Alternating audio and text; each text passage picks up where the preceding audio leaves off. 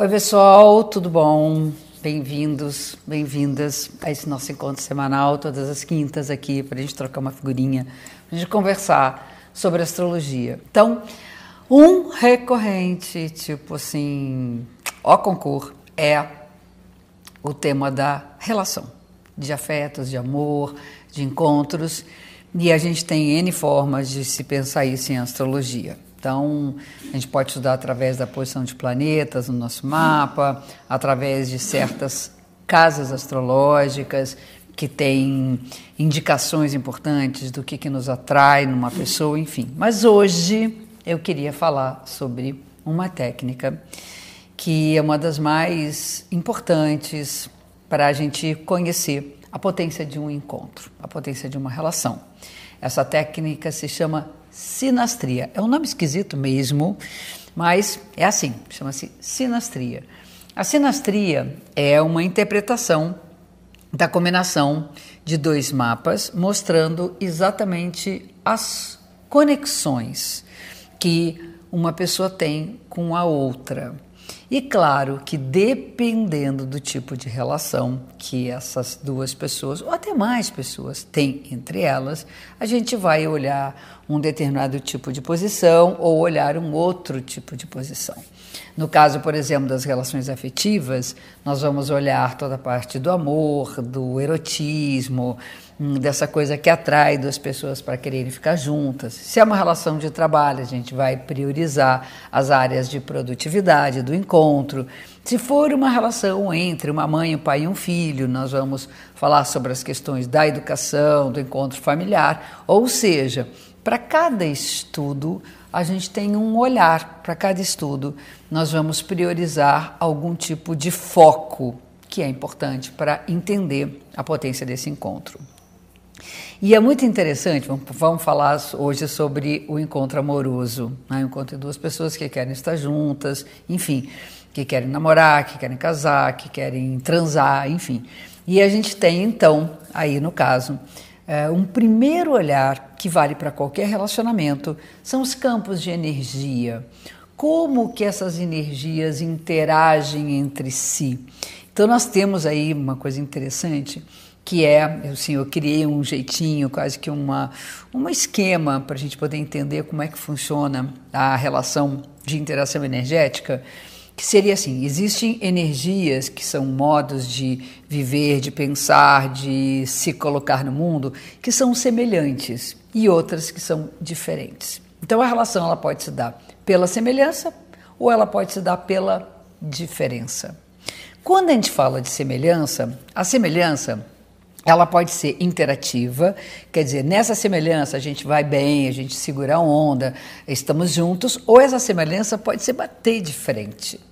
Então, dependendo dos signos envolvidos, nós temos signos que são parecidos um com o outro. Exemplo, uh, os signos de elemento água, os signos de elemento fogo, enfim, signos de mesmo elemento são signos de natureza semelhante. Semelhante de que forma? Eles interagem entre si. Há um campo de interação.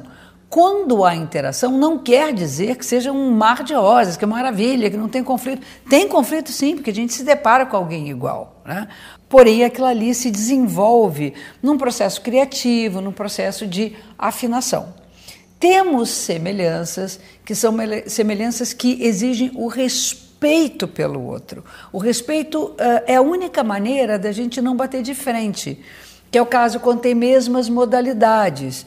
Então, sei lá, o, as modalidades cardinais, as modalidades fixas, as modalidades uh, mutáveis, é, esses signos de mesma modalidade podem criar campos de conflito e nesse campo de conflito nós temos que ter respeito, onde essas diferenças nos mantêm com as individualidades preservadas. Temos aí no campo das diferenças. Nós temos diferenças interativas, que é o caso de elementos opostos: o fogo com o ar, a água com a terra.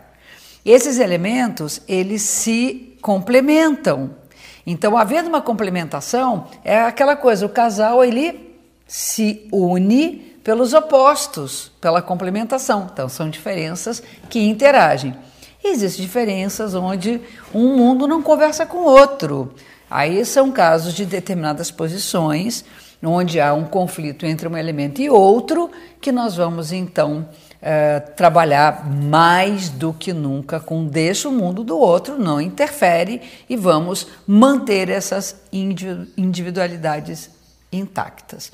Então, essa é uma primeira análise, muito genericamente falando, de como essas energias elas compõem um jeito da relação. A relação tem um jeitão, ou ela é muito parecida, ah, essas duas pessoas são tão parecidas, pode bater de frente, pode não bater, ou elas são tão diferentes, nossa, como elas se completam, ou, nossa, nada a ver uma coisa com a outra. Mas isso não se dá com a posição do Sol do mapa do nascimento de cada um. Isso se dá com todos os planetas. Você vai fazer um estudo complexo de todas as interações de elementos.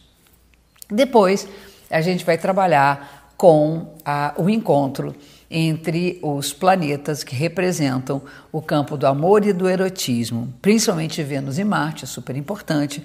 Como é que interagem Vênus e Marte com o mapa de um e do outro? Por exemplo, a Vênus de um com o mapa do outro, o Marte de um com o mapa do outro, a Vênus de um com o mapa todo do outro, o Marte de um com o mapa todo do outro.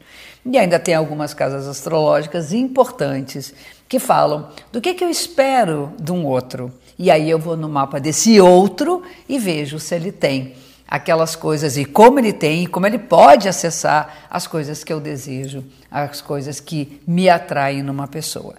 Então, fazer uma sinastria não é dizer se vai dar certo ou não, é ter uma espécie de ferramenta que ajuda a gente a conhecer melhor a potência da gente diante de uma pessoa e a potência dessa pessoa diante da gente. Agora, eu quando faço uma sinastria, só com os dois presentes. Não dá para ser com um, só falando da vida de uma outra pessoa que não está lá. Eu tenho que ter essa autorização de que duas pessoas querem elas conhecer a força de um encontro, ok? Então, acho que deu para a gente ter uma ideia assim inicial do que, que é a força da astrologia quando se fala de relacionamento. Fica um grande beijo, até o nosso próximo encontro. Beijão!